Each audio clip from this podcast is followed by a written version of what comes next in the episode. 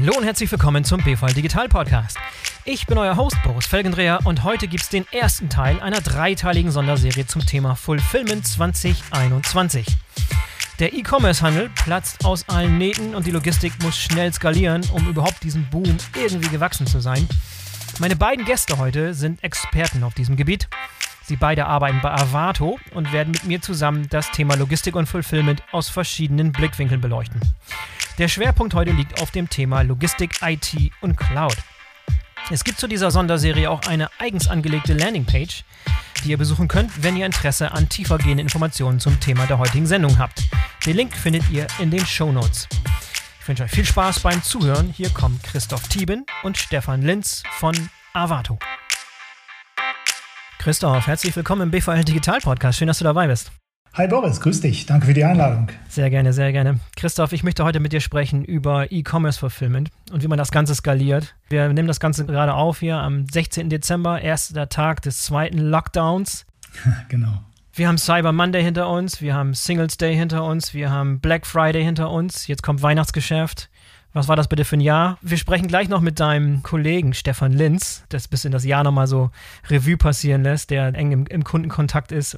Ich möchte mit dir ganz gerne über, über technologische Dinge sprechen. Aber für dich selber, wie war es denn für dich? Hast du alle Weihnachtsgeschenke eingekauft? Wahrscheinlich alles im E-Commerce-Bereich oder warst du auch unterwegs? Ja, das ist eine sehr gute Frage. Selbstverständlich bin ich sehr stark im Online-Bereich da unterwegs mit den Weihnachtsgeschenken.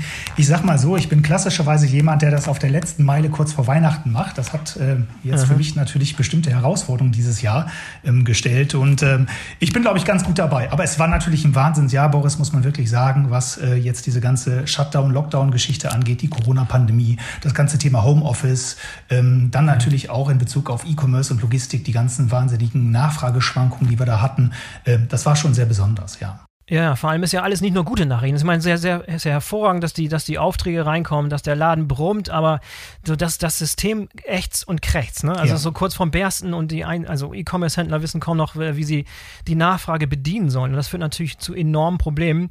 Und nach, dem, nach der Frage der Skalierung. Wie ist das Ganze skalierbar? Es waren auch diese enormen Schwankungen da drin, da können wir im Laufe der Episode nochmal drüber sprechen. Und die Frage ist, wie soll das alles weitergehen? Wie kann man das skalieren? Wie kann man diesem, diesem, dieser Nachfrage nach E-Commerce-Fulfillment einfach entsprechen und hier und die Kundenbedürfnisse nicht enttäuschen. Aber bevor wir starten, Christoph, kannst du dich einmal ganz kurz vorstellen, was ihr bei Avato macht und was du konkret ganz genau machst? Ja, mache ich sehr gerne. Also ich bin bei der Avato Systems äh, tatsächlich verantwortlich für den IT-Beratungsbereich mit Schwerpunkt Logistik, wobei Logistik da auch sehr breit gefasst ist. Ähm, ich kümmere mich wirklich um IT-Beratung für äh, unsere Kunden im Bereich Vertriebslogistik, Beschaffungslogistik, aber auch insbesondere was das Thema Warehouse-Management, Lagerlogistik und Transportmanagement angeht. Ähm, da haben wir ganz viele Teams, die entsprechend diese Beratungsservices unseren äh, konzerninternen, aber auch konzernexternen Kunden vor allen Dingen auch zur Verfügung stellen. Und wir begleiten, um es mal ganz äh, fokussiert zu sagen, unsere Kunden bei der digitalen Transformation. Ne? Da nutzen sehr wir sehr, sehr viele Standardsoftware wie SAP, ne? mhm. ganz viele SAP-Lösungen, die wir da einführen und beraten und ähm, entwickeln und weiterentwickeln, aber auch natürlich äh, in Verbindung mit Cloud-Technologien und Eigenentwicklung, äh, eigenentwickelten Lösungen. Wir haben da eine Digitalisierungsplattform bei uns im Einsatz, die nennt sich Platbricks. Ähm, da wird der eine oder andere vielleicht auch schon mal von gehört haben, mhm. die eine Vielzahl von verfügbaren Lösungen und Services auch zur Verfügung stellt, die auf der einen Seite natürlich ähm, SAP-Prozesse ergänzen kann und da bestimmte auch heute noch in großer Anzahl existierende Digital Digitalisierungslücken schließt, aber mhm. zum anderen natürlich auch eigenständige Anwendungsbereiche äh, darstellt, auch für gerne für kleinere Unternehmen. Hervorragend. Mhm. Genau, Perfekt, vielleicht nochmal ganz, perfekten Gast geladen. ja, vielleicht passt ganz gut. Vielleicht nochmal ganz kurz zu der Avato Systems. Ähm, ich mhm. glaube, dass viele im Bereich uns natürlich kennen im Logistikbereich, aber die Avato Systems ist wirklich der Partner für äh, digitale Transformation mit einem sehr breiten Produkt- und Serviceportfolio. Wir machen ganz viel im Bereich Cloud-Infrastruktur, Digitalisierung, künstliche Intelligenz, AI-Services, sind da international aufgestellt mit globalen Standorten und haben den Fokus eigentlich in unserem Servicebereich, in unserem Kundenbereich im deutschsprachigen Raum, im Dachraum, allerdings auch mit globalem Geschäft, weil unsere Kunden auch teilweise sehr groß sind und einen globalen Footprint haben. Und da folgen wir natürlich gerne. Sehr schön. Ja, habe ich, wie gesagt, mit dem perfekten Gast geladen und auch dein, dein Kollege Stefan Linz, den wir jetzt gleich hören. Das Gespräch habe ich im Vorfeld geführt. Lass uns reinhören und dann melden wir uns gleich nochmal wieder, um das Ganze zu besprechen. Hier gerne. kommt Stefan Linz. Stefan, herzlich willkommen im BVL Digital Podcast. Schön, dass du dabei bist. Hi, Boris. Hi, vielen Dank für die Einladung. Stefan, du bist Vice President Solution Design Consumer Products bei Avato Supply Chain Solutions. Kannst du uns kurz erklären, was man in der Position genau macht? Ja, äh, gerne. Also wir bei Avato Supply Chain Solutions äh, dreht sich alles um die Fulfillment-Dienstleistungen. Die ist natürlich angereichert äh, durch verschiedene Bausteine, Transportmanagement, Customer Service, Financial Service, um, um nur einige zu nennen. Wir sind in Industriensegmenten aufgeteilt. Das heißt also, es gibt so ein Hightech-Segment, ein Healthcare-Segment und eben auch der Consumer Products-Bereich. Bei uns dreht sich alles um die, ums Fulfillment für Endkunden aus der Fashion- und Beauty-Industrie und da eben an das Endkundengeschäft, also klassisch B2C. Ja, das wird sehr interessant. Kurz vorm Jahreswechsel 2021. Was war das bitte schön für ein Jahr 2020? Gerade auch für euch, wenn du so äh, zuständig bist für den Consumer-Bereich ne? und Beauty und Fashion. Was war denn da bitte schön los? Ich habe schon mit ein paar Leuten gesprochen von Zalando. Die haben schon die bewegte Historie beschrieben, was da in diesem Jahr los war. Würde ich ganz gerne mal aus eurer Sicht hören, was, was das Jahr 2020 so besonders gemacht hat für euch. Ja, klar, gern. Also es ist natürlich so, dass wir gerade im äh, B2C-Channel Channel da ganz glimpflich davongekommen sind. Ähm, ja. Das hat sicherlich äh, einige Segmente äh, viel, viel stärker getroffen als uns. Äh, da wir im B2C-Bereich unterwegs sind und äh, das natürlich äh, in dieser Corona-Zeit einen Boom erlebt hat, können wir uns äh, quasi vor Aufträgen nicht retten. Das ist mhm. auf der einen Seite gut für uns und natürlich auch gut für unsere Kunden, wenn man entsprechend skalieren kann. Und das war sicherlich die große Herausforderung in, in diesem Jahr, das sehr schnell, sehr hoch äh, zu skalieren. Mhm. Und ich habe aus anderen Gesprächen erfahren, was besonders fatal war in diesem Jahr, war auch diese Schwankung. Ne? Also zum Beispiel das Gespräch mit Zalando, was ich mit Jan Bartels von Zalando geführt habe, der hat mir beschrieben, wie diese Schwankung gerade am Anfang der, der Pandemie, im ersten großen Lockdown, als plötzlich zum Beispiel die Nachfrage nach Fashion zurückging. Die hat dann kurze Zeit wieder später aufgeholt, aber hat halt zu diesen, zu diesen Schwankungen geführt und zu diesem berüchtigten Bullwhip-Effekt. Habt ihr das auch wahrgenommen bei euch, diese, diese extremen Schwankungen? Äh, absolut, ja. Gerade am Anfang der, der Krise äh, gab es so eine äh, sehr starke Zurückhaltung. Keiner wusste so richtig, äh, wo, wohin das geht, das Ganze. Ähm, auch verbunden natürlich mit der Kaufzurückhaltung. Äh, und dann haben äh, die, die allermeisten Kunden von uns natürlich umgestellt auf, auf Vollgas, als, als man gemerkt hat, okay, das mit dem B2B-Channel, das bleibt vielleicht auch äh, für längere Zeit äh, nicht, nicht auf dem Niveau, wie man das gerne hätte und hat dann eben voll auch in, in B2C investiert. Ähm, mit dem Phänomen, dass das auch äh, gleichbleibend hoch ge äh, geblieben ist und natürlich jetzt nochmal zur Season, Black Friday, Cyber Monday, äh, nochmal äh, entsprechend nochmal höher gegangen ist und mit der zweiten Welle. Aber klar, das ist eine das Herausforderung für uns als Logistikdienstleister, damit umzugehen und äh, diese Schwankungen ein Stück, Stück weit wegzuatmen. Ist denn inzwischen die Nachfrage nach Beauty-Produkten zum Beispiel wieder angezogen? Ich kann mir vorstellen, jetzt wo viele Konsumenten zu Hause im Homeoffice sitzen, ist Beauty gar nicht mehr so, so vorrangig oder sehe ich das falsch als Mann? ja, als Mann ne, ist man da natürlich ein bisschen weiter weg. Ne? Das geht mir ja genauso. Aber äh, nein, wir sehen nach, nach wie vor ähm, die, die Nachfrage im, im E-Commerce-Bereich, im, im Beauty-Segment äh, nach wie vor hoch. Klar, jetzt gehen die Leute vielleicht nicht mehr so viel raus und müssen sich nicht mehr fertig machen. Äh, dennoch äh, sind wir voller, voller Volumen. Ähm, und versuchen das natürlich vor Weihnachten äh, alles noch äh, in die Stiefel zu liefern, wenn man so will.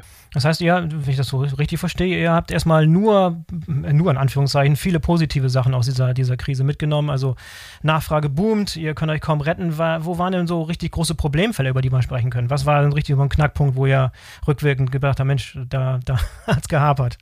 Ja klar, das ist äh, natürlich die, äh, die Kollegen und äh, die vor allen Dingen Mitarbeiter in den, in den äh, Warehousern dann auch bei der Stange zu halten, motiviert zu halten, gesund zu halten und, und, und immer wieder auch für ihren Einsatz ähm, ja, zu motivieren und äh, ein Stück weit auch zu belohnen.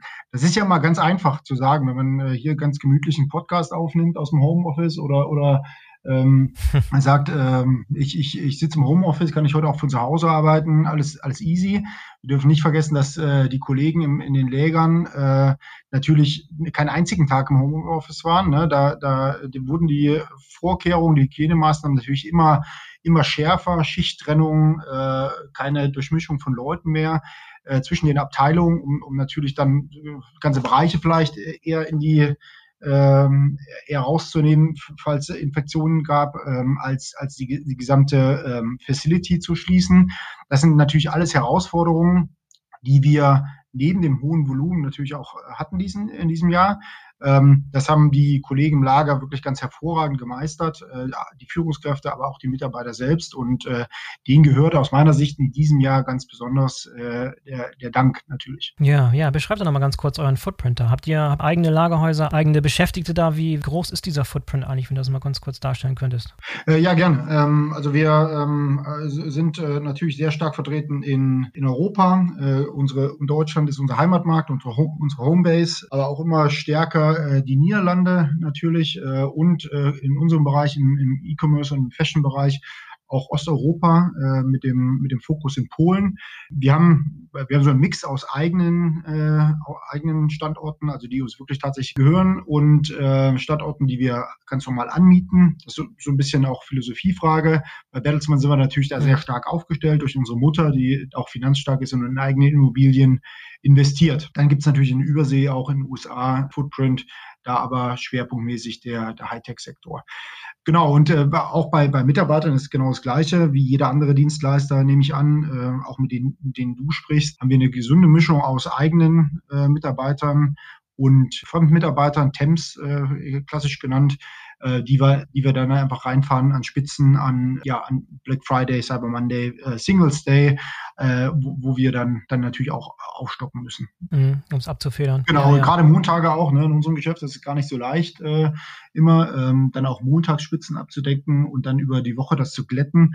Ähm, von daher, da, da braucht es viel Planung, viel ähm, Weitsicht auch, äh, um, um dann eben auch dann äh, zum Punkt äh, fit zu sein. Wo geht die Reise hin? Wo geht der Trend hin? Eher Richtung Eigenbetrieben oder eher Richtung Outsourcing oder gibt es da keinen klaren Trend zu erkennen? Ja, überraschend ist, äh, dass in diesem Jahr auch nach der anfänglichen Zurückhaltung, über die wir gerade schon mal gesprochen haben, trotzdem auch viele Kunden auf uns zugekommen sind mit, mit Ausschreibungen, mit Tender, die eben genau sehen, entweder äh, die Supply Chain ist äh, vielleicht noch zu schwach aufgestellt, kann das, kann das Volumen nicht wegatmen, was aktuell anliegt und oder ist, äh, sind vielleicht so, sogar noch gar nicht im, im äh, Online-Bereich so präsent, wie sie es gerne wollen. Von daher sehen wir schon äh, eine, eine erhöhte Nachfrage auch bei uns nach, nach E-Commerce-Dienstleistungen, die wir natürlich jetzt versuchen, äh, ja, allesamt dann auch unter einem, unter einen Hut zu kriegen. Das ist ja, das ist ja auch ganz mhm. klar. Also in Summe können wir uns nicht beschweren über das Jahr und äh, wir glauben auch, dass die äh, E-Commerce-Volumen ja auch in der Folge auf einem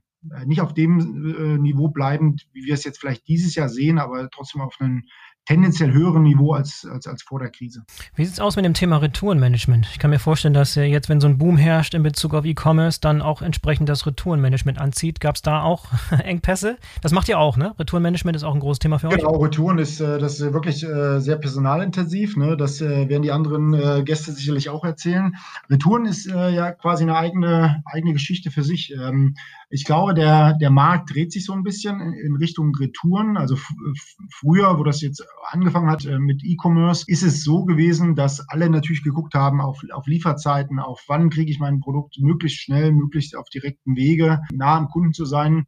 Wir sehen jetzt äh, eine tatsächliche Tendenz äh, im Retourenbereich, gerade in der Fashionindustrie, dass natürlich Transportkosten, die Kosten, insgesamt Kosten bei den, bei den Retouren relativ, also der Anteil relativ hoch ist. Äh, das sehen wir jetzt äh, von, von diversen Kunden, die natürlich versuchen, gerade in Europa äh, Retourenlogistik vielleicht ja, etwas dezentraler aufzustellen, um dann eben Transportkosten zu sparen, um gegebenenfalls die Produkte direkt wieder aus Spanien, Italien, Frankreich direkt wieder rauszuschicken. Das ist das eine Phänomen. Das andere Phänomen, was wir sehen, ist, der Kunde achtet mehr und mehr auch auf seine, auf seine Retouren. Wie schnell äh, ist der erste Scan? Die Retour-Nachverfolgung wird mehr und mehr ein großes Thema. Ähm, wann ist eigentlich, wird eigentlich der Refund getr getriggert für das, was ich eigentlich zurückschicke? Ne? Da gibt es Ansätze, den, mhm. den, sofort zu triggern. Amazon macht uns das vor. Äh, bei, der, mhm. bei dem ersten Scan in dem, in dem ersten Injection Hub ähm, oder erst, wenn ich es wirklich vollständig vereinnahmt habe. Das ist sicherlich eine Philosophiefrage von, von unseren Kunden. Wir versuchen da die entsprechenden Lösungen natürlich auch zu finden, ähm, die das ganz transparent machen und eben so, wie der Kunde das äh, unter allen Abwägungen, Risikoabwägungen, äh, Wiederverfügbarkeit der Ware etc. ähm, auch, auch haben möchte. Lass uns mal ein bisschen über eure Technologie sprechen, die im Hintergrund läuft. Ähm, ihr seid ja nicht nur ein Logistikdienstleister, sondern ihr seid in erster Linie auch ein Technologieanbieter. Und ich kann mir vorstellen, dass die Technologie, die im Hintergrund das Ganze eurer Operations möglich macht, auch eine gewisse Secret Source ist. Kannst du das mal ein bisschen beschreiben, was da genau sozusagen euer Alleinstellungsmerkmal ist, wenn es um die Technologie geht, die im Hintergrund das alles möglich macht? Äh, klar, das wird natürlich immer, immer wichtiger, gerade jetzt in so einer, in so einer vernetzten Welt, äh, in der ähm, Kunden ja vielleicht auch schneller den Dienstleister äh, wechseln wollen oder, oder auch äh, dezentrale Leger aufschalten. Unser gesamtes Backbone ist natürlich die IT.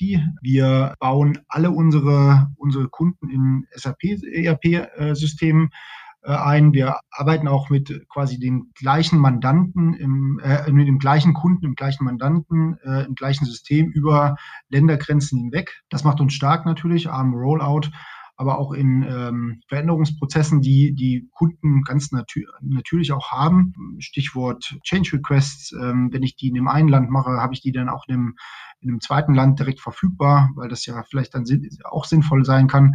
Da arbeiten wir also auf einer sehr globalen SAP-Plattform und äh, das macht uns stark. Das bauen wir in-house, natürlich auch mit unserem äh, Partner Water Systems unter anderem. Und ähm, das denke ich ein Alleinstellungsmerkmal. Hm, und wenn du sagst, die meisten Kunden sind auf der SAP-Plattform, gehe ich davon aus, dass vielleicht die eher tendenziell eher größere Unternehmen äh, eure Kunden sind und weniger die kleinen E-Commerce-Händler.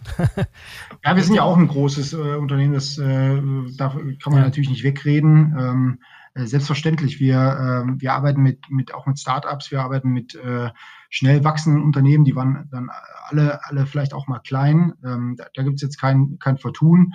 Aber natürlich äh, freuen wir uns auch über große globale Player, die äh, eine, eine, sehr große Reichweite haben und natürlich dann auch einen großen Need bei der Internationalisierung, beim Wachstum äh, in anderen Ländern, auf anderen Kontinenten da sind wir als große Organisation natürlich auch stark, das, das eben auch weiterzutreiben und äh, mhm. ja, passen auch dann sicherlich auch ganz gut dann zu den, zu den Großen. Aber anders ausgedrückt, der typische Shopify-Händler, der, der seinen Shop über Shopify gebaut hat und klein was hochzieht, ist noch nicht euer Kunde. Der muss dann erstmal wachsen, bevor er in euer Beuteschema passt, sozusagen. Ja, teilweise schließt sich das ja auch aus. Ne? Das ist ja auch kein Geheimnis. Das ist natürlich SAP, das ist jetzt auch kein, äh, kein Billigsystem. Ne? Das kommt natürlich auch mit Kosten, das muss mhm. supported werden, das muss äh, gewartet, äh, abgegradet, etc. pp. Und dann natürlich, äh, wenn dann ein, ein Kunde ähm, und das, das ist auch gar nicht despektierlich, äh, sondern äh, ja, klar. Mhm. 300 Lieferungen über Shopify abwickelt, dann passt der tendenziell vielleicht nicht zu äh, einem Unternehmen mit äh, wie Avato Supply Chain Solutions mit 15.000 Mitarbeitern, nicht unbedingt. Ne? Es schließt sich nicht mhm. aus, das will ja. ich nicht sagen, aber ähm, es, es, muss ein gut fit sein äh, und, und das ist manchmal eben nicht gegeben. Mhm. Jetzt sind wir gerade so am, am, Jahreswechsel 2021. Was sind so deine persönlichen Voraussagen fürs nächste Jahr? Was sind deine Trends, die du im kommenden Jahr erwartest?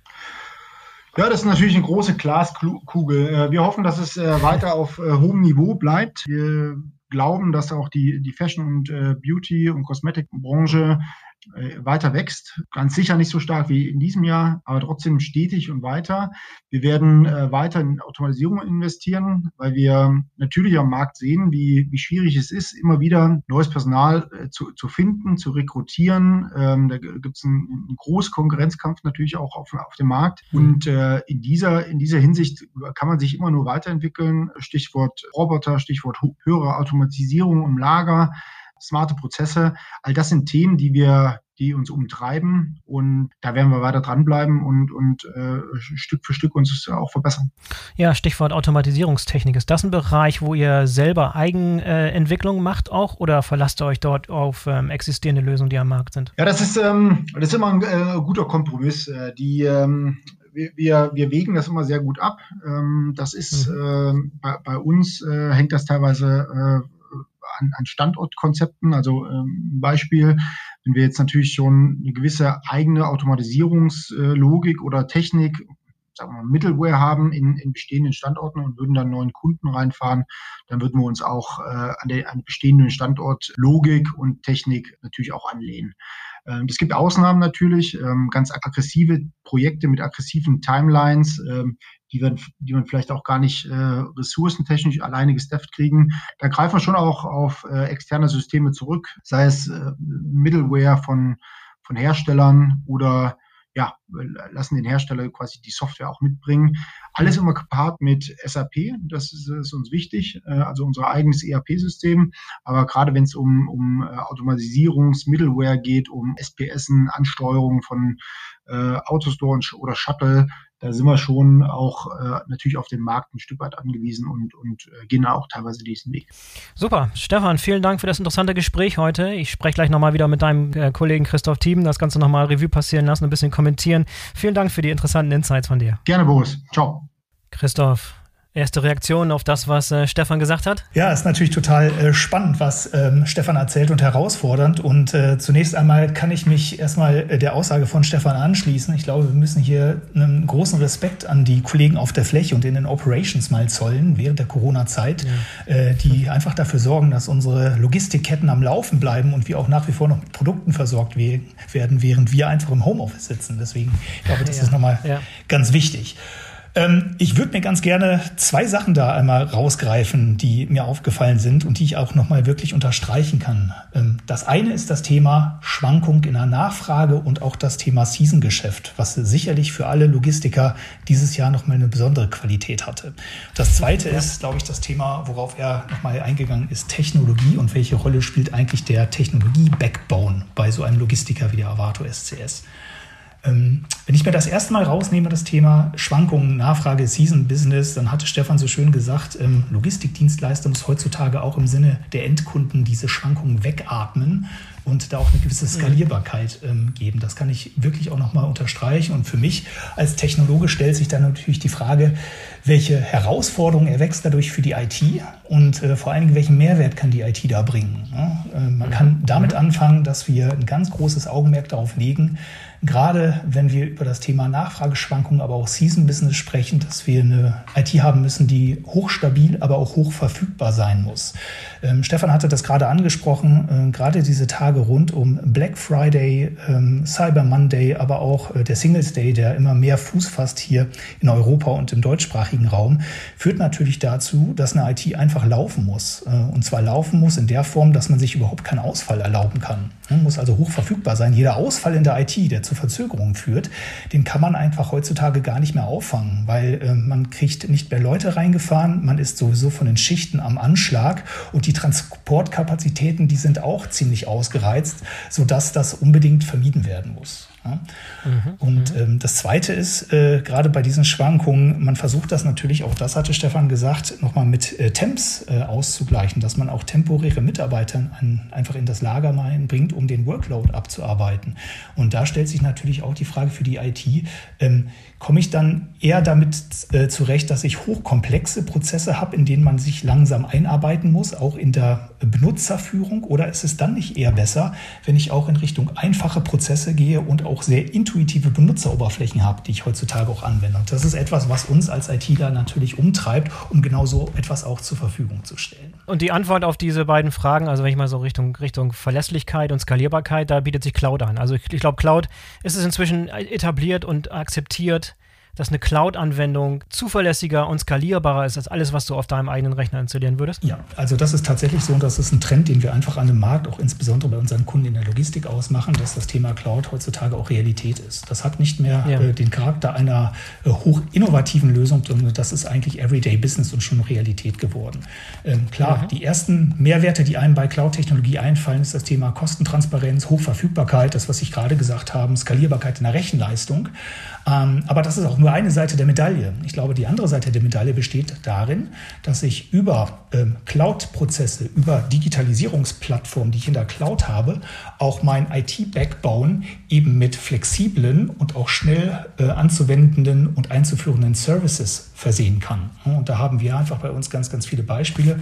Ähm, da haben wir ein White Paper geschrieben. Ich glaube, das würdest du auch nochmal verlinken, wenn ich das richtig weiß, beziehungsweise in die Show Notes hier reinsetzen.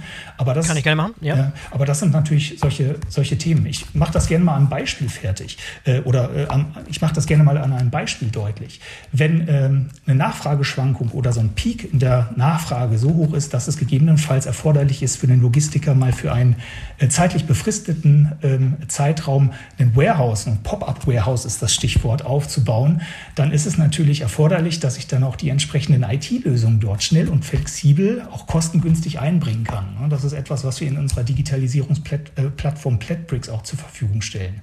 Oder so etwas wie sehr intuitive, leicht erlernbare Prozesse, die auch gar keinen großen Invest im Vorfeld bedeuten, äh, kann sein, dass ich Kommissionierprozesse auch mit einer Smartwatch durchführe, wo ich auch für wirklich nicht viel Investitionsvolumen mir die Smartwatches ähm, äh, einkaufen kann, um dann auch genau diese Prozesse mit solchen Lösungen ähm, abfedern kann.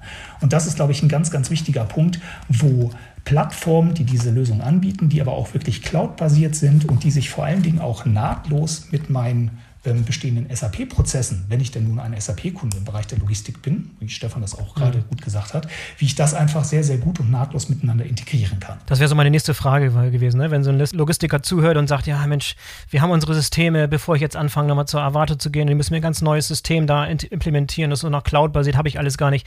In, inwiefern kann ich meine existierenden Ressourcen und meine, mein, mein IT-Setup so beibehalten und dann einfach nur über euch irgendwie verbessern sozusagen? Ja, also das ist natürlich genau über solche Digitalisierungsplattformen Plattformen möglich.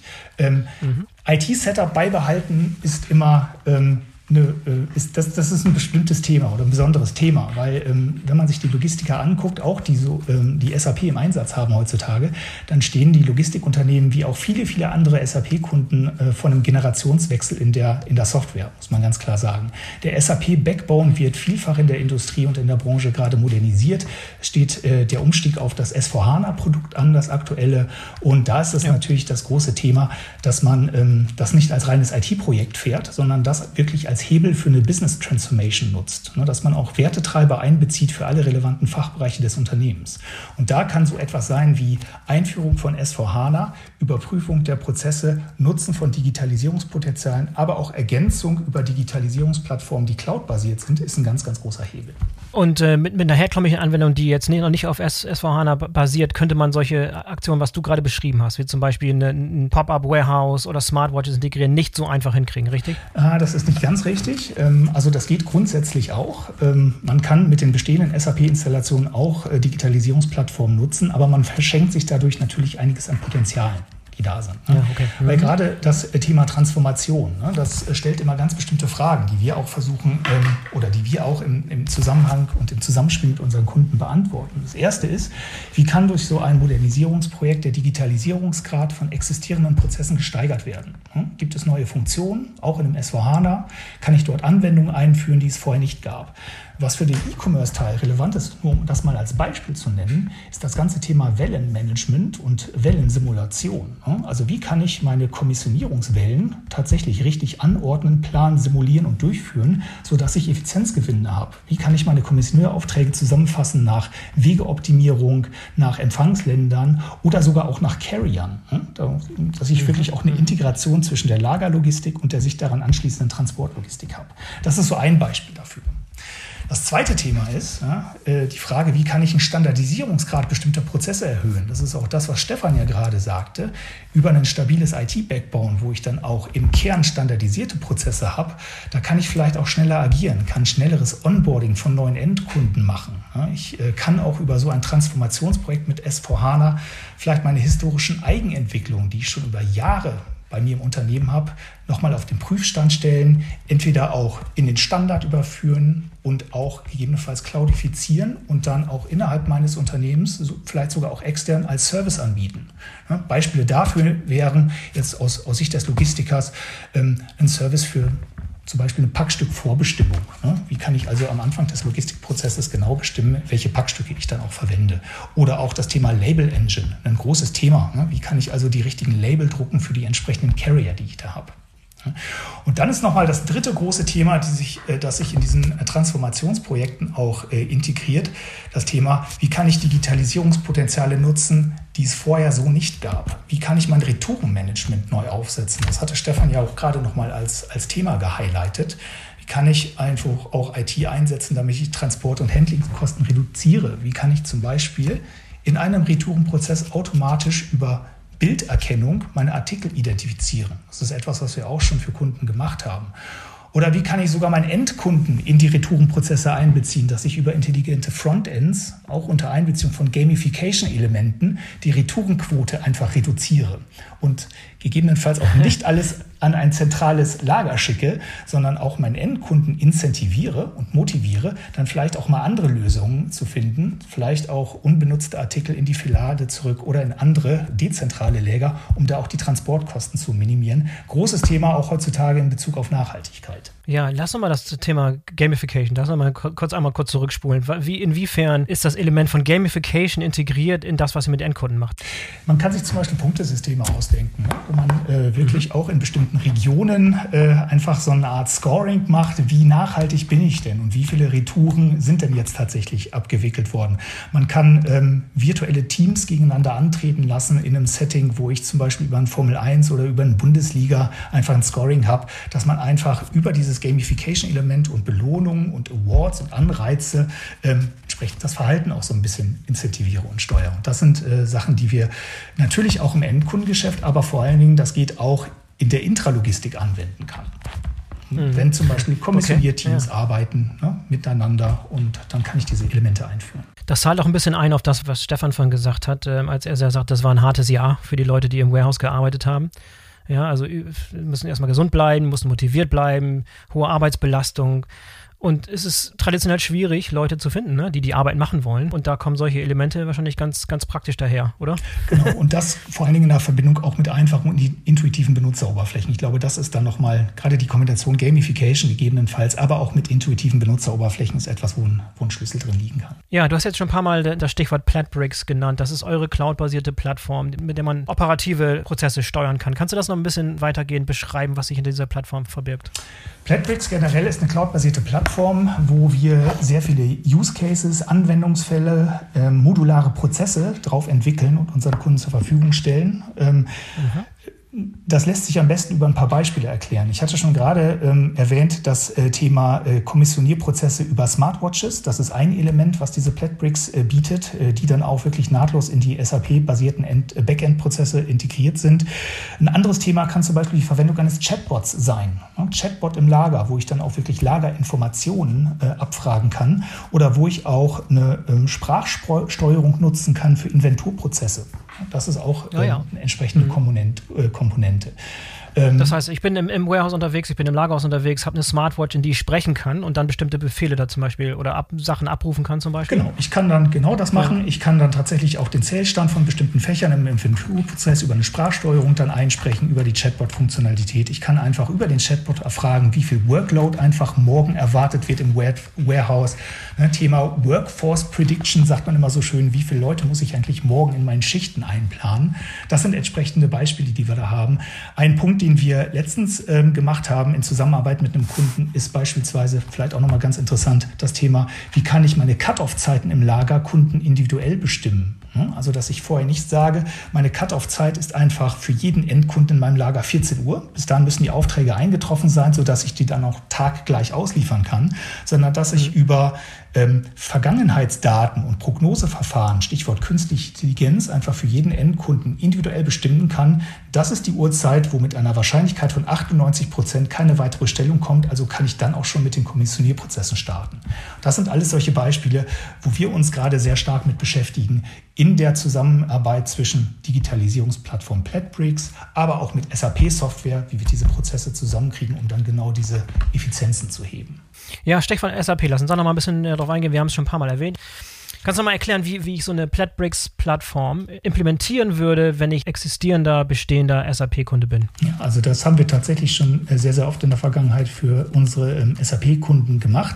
Das ist relativ einfach, muss man sagen, weil Platbricks einfach auch eine Plattform ist, äh, die über standardisierte Schnittstellen verfügt, äh, die ich dann in die Kommissionierprozesse, in die Lagerprozesse beispielsweise auch einfügen kann, wo ich dann auch Modelle habe, wo ich ähm, mich nutzerabhängig registrieren lassen kann. Es ist kein lokaler Installateur Installationsaufwand notwendig und wo wir dann natürlich auch ähm, entsprechende Begleitung haben, um diese Sachen einzuführen.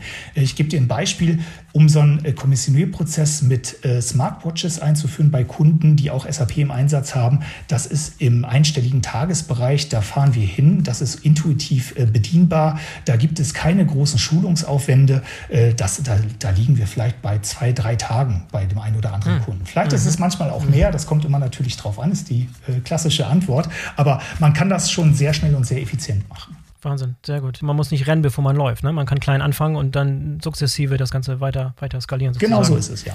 Äh, ja, und Christoph, äh, ich meine, jetzt haben Logistiker nicht nur SAP im Einsatz, sondern eine ganze Reihe an verschiedenen Systemen. Das heißt, das Thema Schnittstellen wird zum Thema. Wie löst ihr das? Ja, das Thema Schnittstellen, das kann man natürlich vielfältig lösen. Was äh, insbesondere wichtig ist, ist äh, auf der einen Seite natürlich die Ver Verbindung der Systeme untereinander. Was aber vor allen Dingen im Logistikgeschäft sehr wichtig ist, ist die Verbindung äh, über die Schnittstellen mit den Endkunden und mit den Partnern. Äh, wenn mhm. ich so ein Logistikdienstleister bin wie die Avato Supply Chain Solutions, dann habe ich ganz, ganz viele Endkunden, die Aufträge, die Auslieferungsaufträge natürlich schnittstellenbasiert automatisiert überstellen.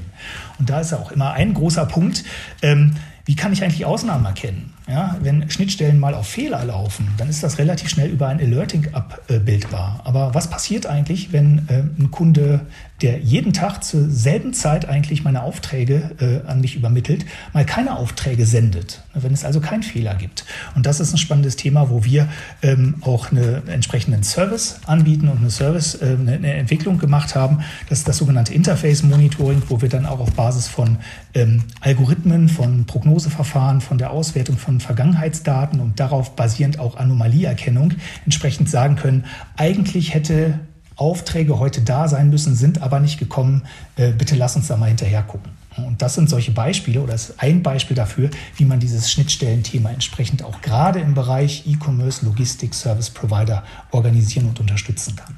Wie sieht es aus mit, äh, nochmal ein bisschen weiter gedacht, ähm, über generell unternehmensübergreifende Prozesse? Also inwiefern habe ich zum Beispiel, wenn ich ein E-Commerce-Händler bin, Einsicht in alles, was so upstream in der Supply Chain passiert, wann Waren reinkommen? Habe ich, hab ich eine Gesamtübersicht über alles, was in der Supply Chain passiert? Wie weit geht die meine Sicht sozusagen? Ja, und das ist, das ist nochmal ein ganz, ganz wichtiges Thema, weil ähm, je mehr Transparenz und je mehr Sicht ich über meine eigenen Unternehmensgrenzen hinweg habe, desto besser kann ich natürlich sowas wie einen Bullwhip-Effekt vermeiden, desto besser kann ich natürlich auf äh, Nachfrageschwankungen reagieren, weil ich sie einfach antizipieren kann. Ähm, ja. Was äh, wir da einfach Beispiele für haben, ist ähm, auch, um da jetzt nochmal Digitalisierung und die entsprechenden Möglichkeiten ähm, äh, herauszustellen, äh, Integration von externen Partnern in die Supply Chain, beisp beispielsweise Lohnbearbeitung. Ne, das ist so ein klassisches Thema, was Stefan ja auch in seinem Interview angesprochen hatte, äh, dass äh, viele Logistiker einfach darauf vertrauen, dass ich Kapazitätsschwankungen und Spitzen dadurch abfedern kann, dass ich gegebenenfalls Serviceprozesse, Value-Added Services, Verpackungsprozesse auch nochmal an Partner vergebe, extern. Ne? Die dann entsprechende Sachen machen. Und ähm, auch da kommt dann unsere Digitalisierungsplattform zum Einsatz, wo wir dann diese Partner auch ausstatten mit mobilen Endgeräten. Das kann auch über jedes iPhone oder über jedes Android sein, wo dann der Fortschritt in diesen logistischen Dienstleistungen, die ich außerhalb meines Unternehmens äh, abwickle, wo diese dann auch wirklich gesammelt werden in Echtzeit und in meinem Backend-System dargestellt werden, sodass ich da wirklich eine viel, viel bessere Transparenz habe. Viele Logistiker scheuen einfach davor zurück, aus bestimmten Gründen einfach externen Unternehmen Zugriff auf das eigene SAP-System zu geben, wo dann auch diese entsprechenden Buchungsfortschritte hinterlegt werden könnten. Und da haben wir einfach mit dieser Digitalisierungsplattform mit Platbricks genau diese Möglichkeit, im Zusammenspiel mit SAP genau diese Transparenz zu schaffen. Klasse. Ich finde das mega, mega spannend. Also ich glaube, ich lasse nochmal ein paar Links in den Show Notes zu dieser Platbricks-Plattform. Da gibt es noch einen interessanten kleinen Film, den ich mir angeschaut hatte im Vorfeld. Den fand ich ganz witzig. Eine, eine, eine Visualisierung, wie das Ganze funktioniert, lasse ich nochmal da, damit die Leute nochmal ein bisschen tiefer einsteigen können. Christoph, vielen Dank für das interessante Gespräch. Ich wünsche dir einen ganz, ganz tollen Jahreswechsel. Ja, vielen Dank, Boris. Schöne Feiertage. Da, Gleiches für dich. Und äh, einen ganz, ganz tollen Start ins neue, frische Jahr 2021. Bis zum nächsten Mal. Danke dir. Bis dann. Tschüss. So, das war die BVL Digital Podcast Episode mit Christoph Thieben und Stefan Linz von Avato. Teil 1 einer dreiteiligen Serie zum Thema Fulfillment 2021. In den kommenden Wochen senden wir dazu Teil 2 und 3. Ich hoffe, die heutige Episode hat euch gefallen. Wir sind wie immer gespannt auf euer Feedback. Wer mehr Informationen zum Thema Fulfillment 2021 erfahren möchte, der sollte auf die Webseite dieser Sendung gehen. Den Link findet ihr bequemerweise in den Show Notes. Bis zum nächsten Mal, euer Boris Felgendreher.